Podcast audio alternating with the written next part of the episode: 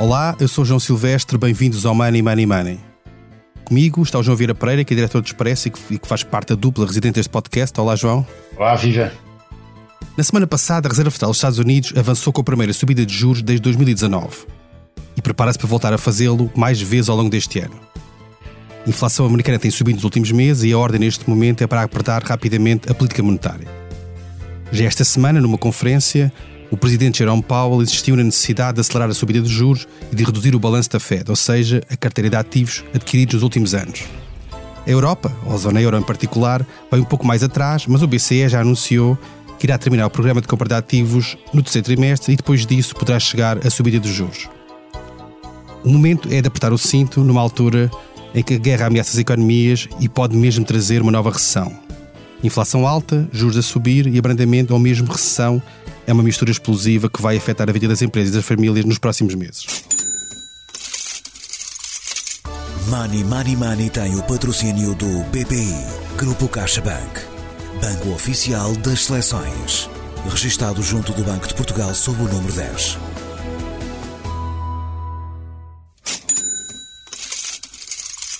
João, nós andámos na, no, ano, no, ano, passado e falámos até aqui neste podcast durante meses a dizer que esta inflação era passageira, que era, era essencialmente tinha a ver com fatores temporários do lado da oferta, as logísticas, as matérias-primas, etc.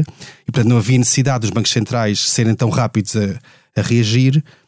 E agora chegamos aqui mesmo antes da guerra, e a guerra agravou tudo isto, chegamos aqui e a inflação está a disparar, os bancos centrais estão, no fundo, a tentar recuperar um bocadinho o, o tempo perdido para trás. Achas que se subvalorizou o risco de, de, de, inflação? Na Europa e nos Estados Unidos, vão mais à frente, mas o, parece ter acontecido nos dois casos. É como é que interpretas isso? Ah, João, bem, duas coisas diferentes. Uh, primeira, eu acho que uh, não se desvalorizou a questão da inflação. Acho que houve muitas pessoas em Portugal a desvalorizarem a questão da inflação. E quando tu falas que nós aqui falámos sobre a, a inflação ser uh, uma coisa conjuntural e passageira, uh, eu recordo-me bem de nós falarmos e de eu ser bastante mais pessimista e dizer, bem, isto não é nada conjuntural. Começou inicialmente por ser algo conjuntural, mas de, rapidamente se percebeu que, que, a inflação tinha passado a ser estrutural. Uh, o que nós tínhamos era algumas pessoas em Portugal, nomeadamente por parte do governo, eu não queria politizar isto, não, não estamos aqui a falar de política, mas havia algumas coisas, pessoas em Portugal por parte do governo que achavam que estava tudo igual.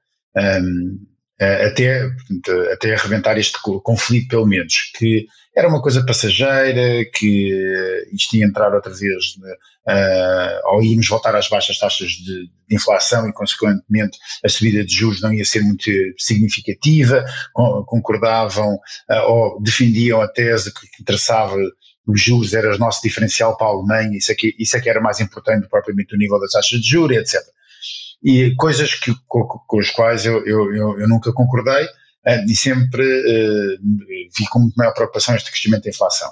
Mas se já era mal, o que acontece é que desde o início, de, desde o início da, da guerra na Ucrânia, uh, as coisas pioraram. Era, é, é como estarmos no meio do, de, de, um tufão que tem uma, um, tem um índice ou uma escala de 4 e de repente o olho do furacão passou para 6 ou 7 ou 8. Ou seja, tornou-se tudo muito, muito pior. E é uma escala uh, mais imprevisível ainda, porque não se vê quando é que este, não se vê quando é que, quando é que terminarão as consequências deste próprio, de, deste próprio conflito. Eu hoje estava a ler na imprensa internacional e há, e, é, passando aqui a publicidade a um grande jornal que é o Financial Times, tinha um artigo que dizia assim, bem, olha, atenção que pode haver um, uma falta de gasóleo na Europa. E, portanto, pode haver até racionamento de gasóleo na Europa porque não há gasóleo. Já não é sequer não haver petróleo. Não é, é, já não há gasóleo, já não há refinados suficientes para abastecer, para, para, para, abastecer a Europa. E, portanto, todos estes um, uh, pequenos uh, grãos, não são só pequenos grãos, são, são enormes, mas na engrenagem tornam tudo muito mais difícil e tornam as consequências disto ainda mais gravosas. Quer dizer, nós começámos esta semana, no início da semana, a falar da possibilidade do regresso em várias zonas do globo à fome, mas fome a níveis que não, que não são vistos há muito tempo. Um, e tudo isto provoca reações imediatas no, no, nos agentes económicos e, e depois é, é, uma bola de neve uh, por aí afora. Uh, e, portanto, eu acho que neste momento nós estamos realmente numa situação bastante complicada em termos de, de, de perspectivas económicas, não, não por serem extremamente negativas, mas por serem muito difíceis de perceber aquilo que vai acontecer nos próximos tempos. Ou seja, eu acho que os próximos tempos, mais do que subida da inflação que está a acontecer, mais que subida da taxa de juros que se tornou inevitável, há uma grande, uh, um grande crescimento da instabilidade uh, e, da, e, da, e da incapacidade de prever o que é que vai acontecer a seguir. Nosso convidado de hoje é Miguel Faria Castro, economista sénior da Reserva Federal dos Estados Unidos em St. Louis, que tem tido um, neste, nesta fase um, um, posto de observação privilegiado daquilo que é a economia americana, a política monetária americana, mas também do mundo. Muitas destas questões são, são cruzadas a nível mundial. Olá, olá Miguel, bem-vindo ao Money Money Money. Olá, muito obrigado pelo convite.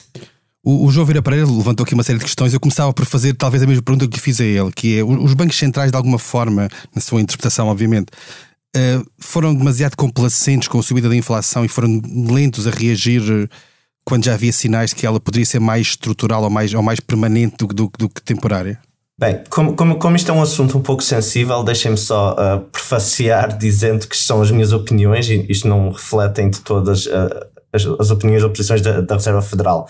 Os, os, bancos centrais estiveram numa situação um pouco complicada, porque quer dizer, nós estávamos a sair da, da, da, da crise pandémica Uh, houve inicialmente, em 2020, havia, havia o receio de que isto se, isto se transformaria numa crise financeira, seria um, uma repetição do que se passou em 2008, 2009, e portanto houve muita pressão para, para basicamente uh, largar a artilharia toda que to, todas as armas que tinham sido desenvolvidas há, há 10 anos para e em, tanto em termos de política monetária convencional como também em termos de política monetária não convencional.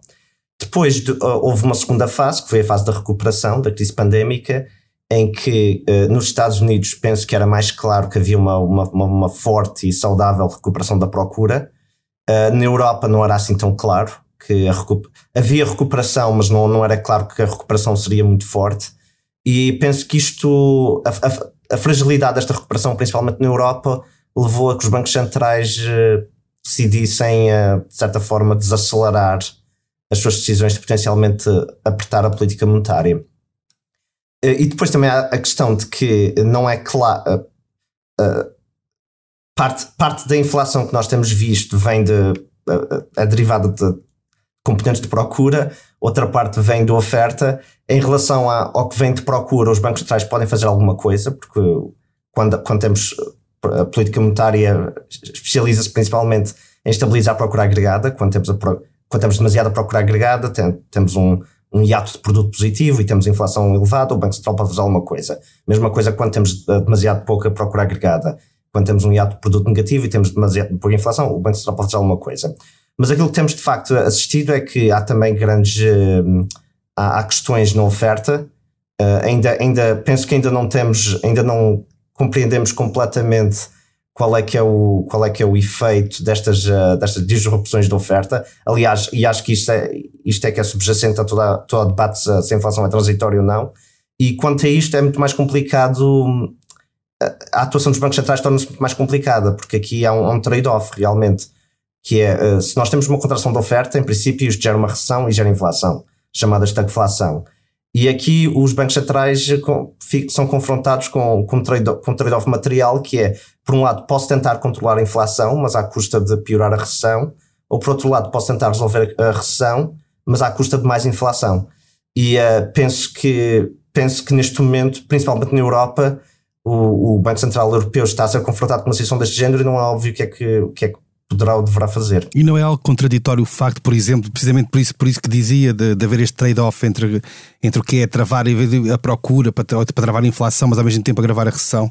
Não, há, não é algo contraditório nós termos, ao mesmo tempo que o Banco Central Europeu anuncia um fim do programa de compra de ativos e até ainda não anunciou a data, mas provavelmente para o final do ano uma subida de juros, e ao mesmo tempo termos os governos e a Comissão Europeia a falar em novas medidas de estímulo orçamental. Isto não é um bocado fazer eh, uma coisa e o seu contrário em simultâneo? Sim, completamente. Uh, são, são, são políticas que, em princípio, vão, uh, vão uma, uma contra a outra. Uh, isto pode fazer sentido se nós acreditarmos que a política orçamental, pelo menos na Europa, está tá a desempenhar um menor papel em termos de aumento de inflação, mas tem, potencial, tem potencialmente um papel importante em termos de estabilizar o produto. Uh, eu, eu, penso que neste momento o principal desafio do BCE é de facto estão com muito medo que haja um desancoramento das expectativas de inflação, uh, o, que, o que pode levar a espirais de inflação, porque se por algum motivo toda a gente espera que a inflação seja alta, então toda a gente começa a rever, a rever preços e contratos de salários, etc., em alta, e isto gera inflação. A inflação torna-se uma, uma profecia autorrealizável. Eu penso que neste momento o grande medo do BCE é que, que isto aconteça. Eles compreendem que há a possibilidade de recessão na zona euro e, portanto, também não querem ser muito duros com, com o apertar da política monetária, mas, por outro lado, eles estão um bocado contra, num canto, contra, contra a parede, têm que fazer alguma coisa para estabilizar e para, para voltar a ancorar as expectativas de inflação. E uh, pronto, estão, estão basicamente estão a uh, walking on a, on a, on a thin line, uh, a tentar, a tentar jogar com as duas coisas, mas, mas concordo completamente que isto é de certa forma contraditório com, com o discurso que, que estamos a assistir em termos de política orçamental. Oh, Miguel, Miguel se me permite, nós podemos estar a assistir ao início, de, em geral, não estou a, a, falar só da política monetária norte-americana, mas a tomadas de decisões muito mais rápidas uh, e, e, mais frequentes do que aquilo que estávamos habituados. Ou seja, um, um, pouco um experimentalismo para tentar perceber como é que, como é que as, economia, as economias vão reagindo, uh, em vez daquela estabilidade a que muitas vezes os bancos centrais nos habituaram. Sim, acho que, acho que temos necessariamente de começar a assistir a isso, porque o facto é que uh, nós, tam, nós estamos, de certa forma, muito mal habituados, porque estamos a sair de, um, estamos a sair de uma era uh, dos últimos, desde, desde a crise financeira, basicamente, em que estávamos habituados a, a crescimento juntamente com a inflação muito baixa e parecia que tinha, que tinha havido um desacoplamento do que, uh, do, que do, do, do que é feito em termos de política monetária e do que acontece com a inflação. E uh, estamos agora a começar a perceber que afinal a inflação ainda, a inflação ainda está viva. Uh, e portanto, tem, como a inflação era baixa nos últimos 10 anos, não, penso que não havia grande necessidade dos bancos centrais reagirem muito rapidamente. Aliás, tendiam a ter uma postura muito mais cuidadosa, porque havia sempre o medo de, de ameaçar, de certa forma, a estabilidade financeira, de levar, gerar problemas, gerar problemas nos mercados que depois podiam potencialmente transmitir para a economia real.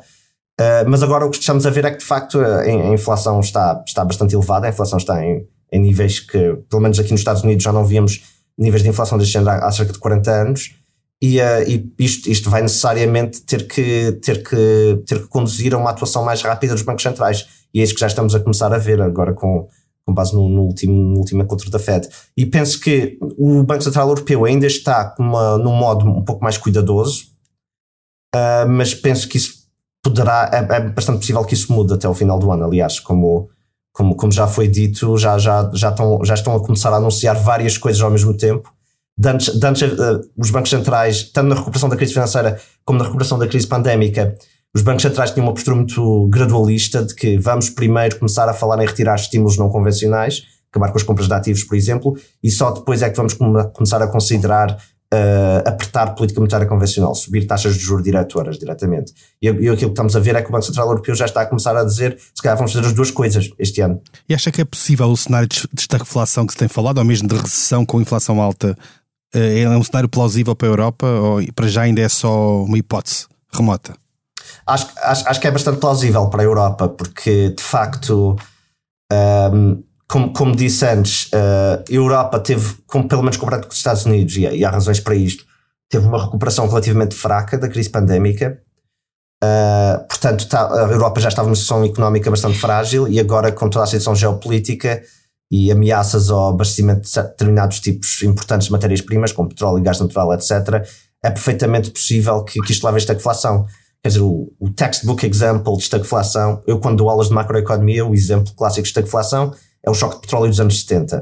E aquilo que estamos a assistir é uma situação que é, em muitos aspectos bastante semelhante ao choque para a Europa, para o choque de petróleo dos anos 70. Portanto, acho que é perfeitamente possível que haja esta inflação. Deixa-me fazer uma pergunta mais ao Miguel, porque ele não, não, não sei se o Miguel tem acompanhado um bocadinho o que é que é a economia portuguesa, o que é que se, o que é que se, o que é que se, o que é que nós no dia a dia aqui em Portugal uh, uh, assistimos. Mas nós estamos numa situação extremamente caricata, que é que eu acho que existe um, um desfazamento entre aquilo que é a realidade e aquilo que se passa no mercado português. A economia portuguesa sempre teve esta coisa de andar sempre um bocadinho eh, longe, ou, ou, ou, ou, pelo menos não de acordo com aquilo que muita gente esperaria que pudesse, que pudesse ser, ou seja, um bocadinho à parte. Nós neste momento temos uma das taxas de desemprego mais baixas, uh, se não mesmo a mais baixa, de que há memória em Portugal.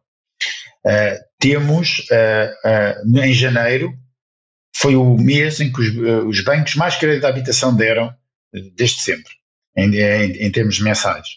Uh, temos uma situação em que o setor do turismo, que é um que, quer dizer, as, as contas divergem, mas há quem diga que indiretamente responde, responde por cerca de 18% do PIB português, espera que este ano seja um ano absolutamente recorde de turismo para Portugal. não só pelo, pelo fim da, da, uh, das restrições pandémicas, que muito se espera que, que, acabem rapidamente e que já acabaram em muitos países europeus, como também pelo facto de Portugal, estando longe do centro da Europa, ser um refúgio natural para quem quer fugir de outras regiões um bocadinho mais atribuladas neste momento em termos de segurança. Portanto, toda a gente e, e, e, e, portanto o setor do turismo está eufórico com um ano que aí vem, que vai ser um ano absolutamente inacreditável. E tudo isto acontece quando lá fora se fala de começar a apertar o cinto, de perceber que vem aí tempos maus. Quer dizer, existe aqui uma contradição inacreditável que eu, que eu às vezes percebo se as pessoas uh, têm cientes do que é que, do, do que, é que aí vem, ou, ou, se pelo menos, ou, vamos, ou se vamos ser um oásis completamente fora desta crise. Uh, não, uh, aquilo, pronto, aquilo, aquilo que está a dizer são factos. De facto, a economia portuguesa, em termos desses indicadores que referiu, parece estar bem mas acho que há algumas nuvens no horizonte, na medida em que pronto, a economia portuguesa é bastante é uma, Portugal é uma pequena economia aberta e a economia portuguesa é bastante assente em exportações de bens e serviços, sendo que um dos principais serviços que é exportado é, é precisamente o turismo. Uh, e tudo o que é tudo que é exportações, obviamente, tá, é será muito sensível a, a condições económicas externas, uh, que poderão piorar bastante caso haja esta deflação e uh, tanto diretamente devido a esta inflação, como indiretamente, potencialmente, devido à alteração da, da posição da política monetária do BCE. Uh, ah, portanto, isso, isso, é uma, isso é uma nuvem no horizonte que eu, eu diria que, que é possivelmente importante. Um, porque de facto aquilo, aquilo, que, aquilo que poderemos também assistir. Uma, uma coisa que eu tenho acompanhado também são as. Um, eu, eu não conheço a economia portuguesa em grande detalhe, mas uma coisa que eu tento acompanhar são precisamente as publicações do, do, do HICP do, do Eurostat para os diferentes países da zona euro. E de facto, uma coisa que nós temos visto, Portugal é um, Portugal é um caso bastante interessante, eu acho, porque uh, é um dos países, uh, um dos países da zona euro onde a inflação tem sido mais baixa. Uh, pronto, apesar, apesar de tudo aquilo que nós falamos, de inflação e de, obviamente, haver determinadas coisas que são bastante salientes, como por exemplo o preço dos combustíveis, toda, toda a gente se queixa que os combustíveis são caríssimos, etc mas quando olhamos para, para os índices agregados de preços, Portugal tende a ser dos países na Europa com a inflação mais baixa. Que eu até, ah, antes, antes, de, antes de toda esta questão da, da Ucrânia, eu até dizia que não é necessariamente uma coisa boa, porque é possivelmente um sintoma de uma fraca recuperação. Uh, mas isto, isto, também o que quer dizer é que, uh, assumindo que o BCE vai de facto começar a apertar política monetária, vamos ter política monetária que é bastante, que está bastante pouco sintonizada com as condições eh, da economia nacional portuguesa. Isto é um problema, isto é um problema clássico na zona euro, o velho problema das zonas monetárias ótimas, que estamos a tentar impor o mesmo tipo de política a diferentes economias que têm condições muito diferentes. Uh, e sabemos sempre que no final ganha a Alemanha, não é? Ah, pois, quer dizer, porque, uh, mas, mas isso, isso, isso, é mais ou menos por construção, até porque como a Alemanha é a maior economia da zona euro, vai ser a economia que, à qual o BCE vai, tent, vai tentar adaptar mais. Uh, portanto, vamos ver. Mas quer dizer, nas, nas, nas, circunstâncias atuais, a Alemanha também, das economias, está em pior posição, dadas as questões, toda a questão geopolítica. Portugal está, está, está uma posição bastante melhor. Até, até como, tal como disse, sendo potencialmente um refúgio, não é? Eu ia, João Vieira Pereira, ia, ia te perguntar uma coisa que no fundo vem na sequência desta, desta conversa que estamos a ter, que é, há uma, há uma área, há um setor da economia que de facto está a sofrer bastante mais em Portugal, bastante mais com esta situação do, do que os outros, que é a indústria. Por questões de logística, por questão de preço, por falta de matérias-primas, por uma série de problemas, e que se discute cada vez mais que em alguns setores há, há empresas que estão, não estão em layoff, mas estão quase, mas estão a, para a produção, estão eventualmente a fechar, a fechar portas. E houve-se cada vez mais uh, as confederações do setor a pedirem mais apoio as empresas, nomeadamente o regresso do layoff simplificado que existiu durante a pandemia. Nesta fase nós estamos, isto tem aqui um bocadinho de política também, nós estamos, na, estamos num período em que não há governo. Ou seja, o governo vai tomar posse em breve e, portanto, é uma, é uma boa maneira do governo, se não quiser gastar dinheiro, ir empurrando um bocadinho para a frente até, até ver. Tu achas que o próximo governo que vier, seja quem for Ministro das Finanças, aqui é um bocado irrelevante para o caso, mas que o próximo governo que vier terá mais abertura para eventualmente usar apoios mais fortes e reintroduzindo, por exemplo, o layoff, que é, que é um pedido muito expresso de, deste setor, precisamente para compensar estas pausas? Ou acha que aquilo que este adiar é simplesmente a vontade do governo não, não, não avançar com medidas que são, têm custos orçamentais relevantes, não? João, o problema das medidas como o layoff é que, que funcionaram extremamente bem, é que depois uh, as empresas acham que podem ser usadas para tudo e para todas as diferentes crises. E esta crise, uh, que se perspectiva, é na sua gênese muito diferente da crise da crise pandémica. São crises, duas crises que têm gênese completamente diferentes. E tendo gênese completamente diferentes, eu também deveria dizer que deviam ser tratadas de maneira diferente. mas para já temos de esperar para perceber exatamente aquilo que vai acontecer e, e perceber uh, se realmente essas empresas precisam ou não precisam de ser ajudadas. Claramente que a indústria é aquela que vai ser mais afetada porque é aquela que depende mais das exportações. Se repente e das importações também desses produtos, não é? E das importações desses produtos, e portanto tem, tem, esse, tem essa parte também, e também tem, é aquela que tem, que tem os maiores custos aumento de custos associados fruto do aumento dos custos de eletricidade. De repente, não há matérias-primas, os custos de eletricidade são altíssimos e não há onde escoar os produtos e, e, e, e não há procura. Portanto, tudo isto afeta é, muito a indústria portuguesa. É natural que sejam os primeiros a refilar, ou, a protestar e a pedir medidas. Um, apanhar, foram, esta crise apanhou Portugal nesse aspecto com as calças na mão, não é? porque nós não temos governo independentemente do governo a poder tomar posse muito rapidamente, eh, caso seja um governo bastante diferente daquele, eh, e nós não sabemos, nós estamos a gravar isto antes da apresentação dos membros do governo, é, é normal que exista um período de adaptação eh, se o governo for diferente, vamos imaginar que muda um ministro da Economia, ou um ministro da Agricultura, ou etc. Todas essas medidas, há, sempre um período de adaptação para, para para, para se inteirarem das pastas, dos problemas, etc.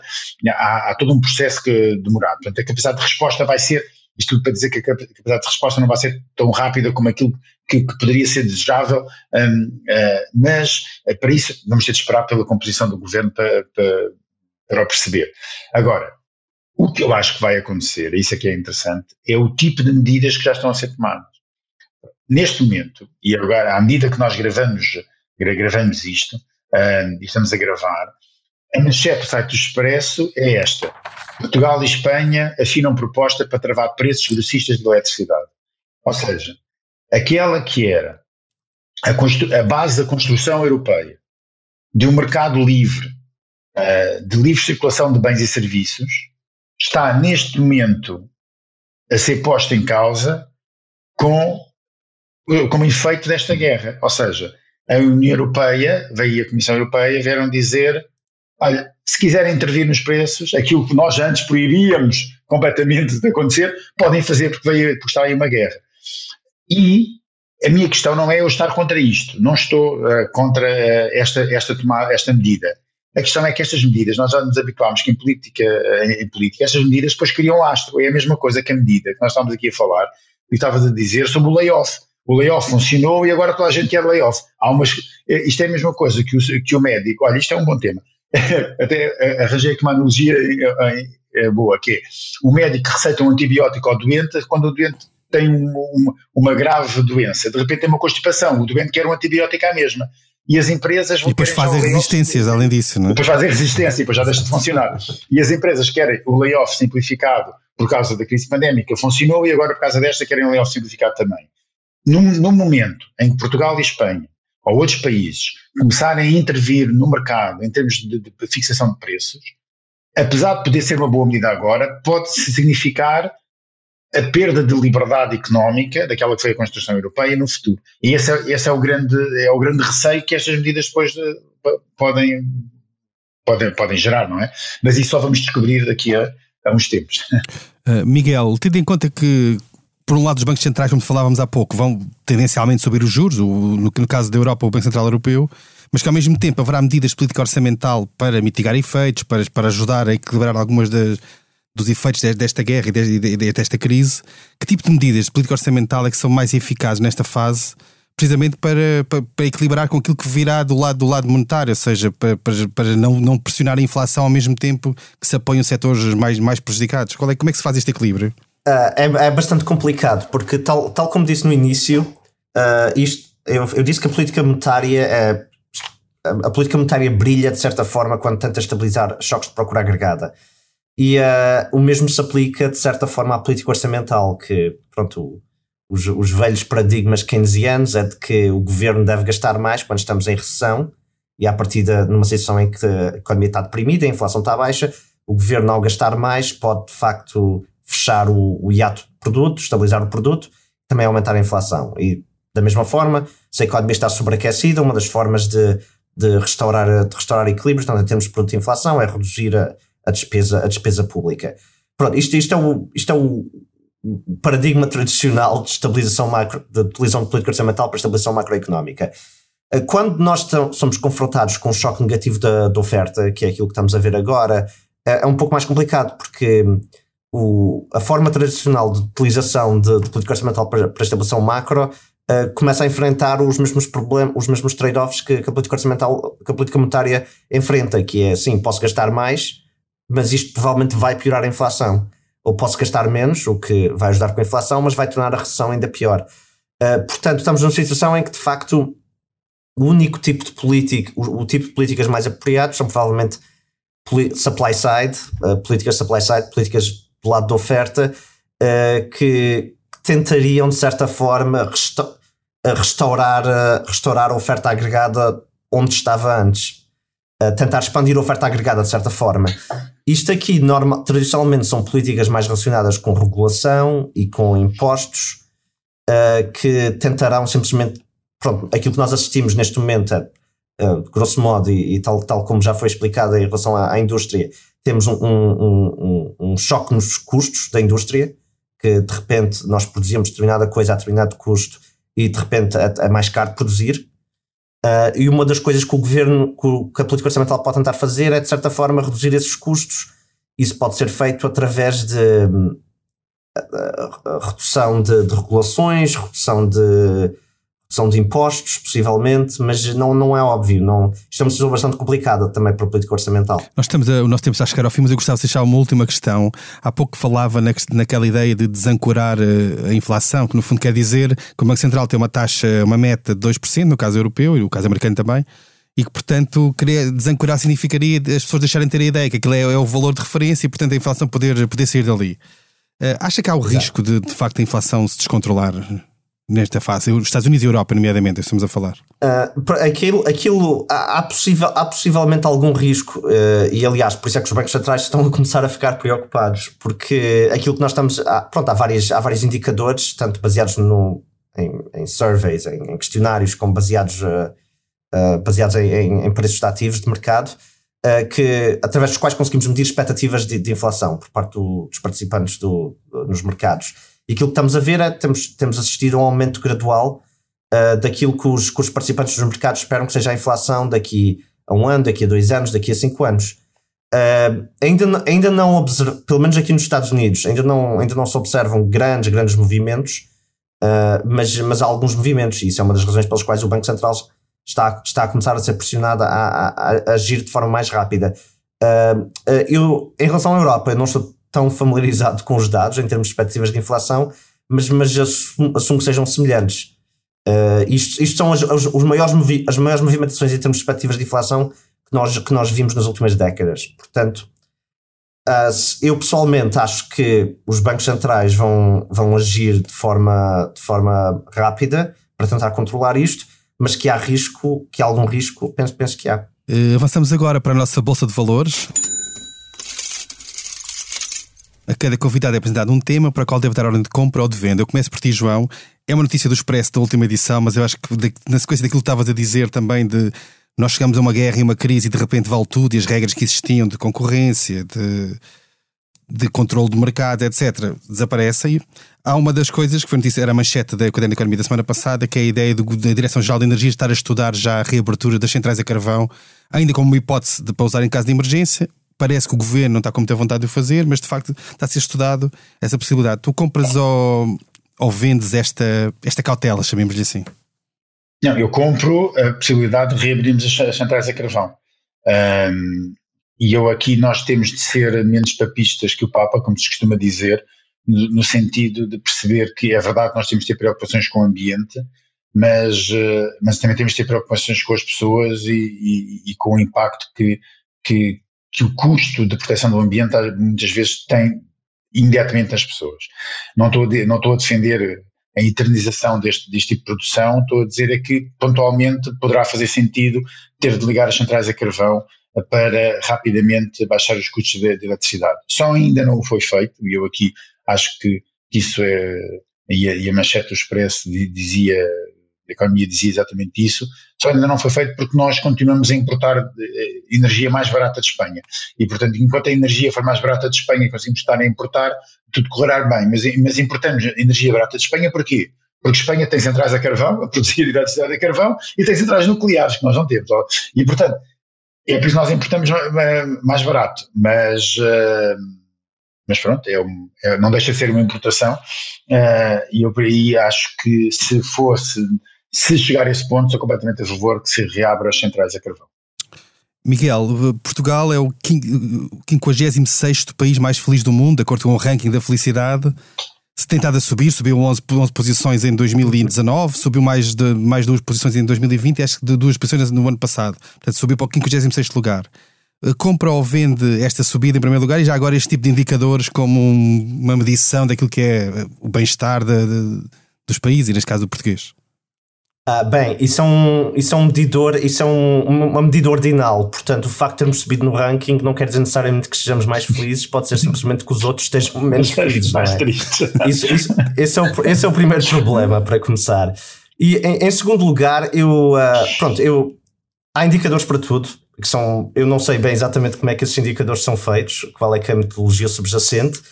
Uh, penso que há possivelmente também diferenças culturais e institucionais importantes que afetam esses indicadores. Eu penso que não é possível medir a felicidade de todos os países do mundo utilizando um questionário standardizado, que é, que é simplesmente dado a toda a gente.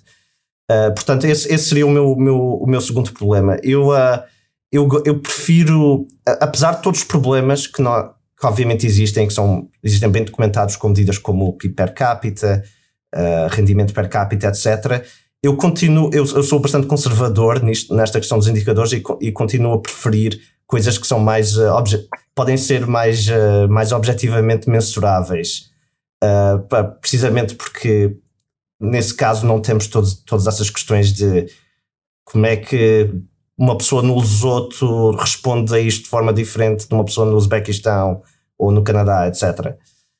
portanto, vou tomar isto com um grão de sal, como dizem os ingleses. Bem, e assim chegamos ao fim do centésimo décimo terceiro episódio do Money Money Money. A edição esteve a cargo de João Luís Amorim. Não se esqueça, envie-nos questões e sugestões de temas para o e-mail economia.express.empresa.pt. Até lá, estão muito bem conta da sua carteira. Money Money Money tem o patrocínio do BPI, Grupo CaixaBank, Banco Oficial das Seleções registado junto do Banco de Portugal sob o número 10.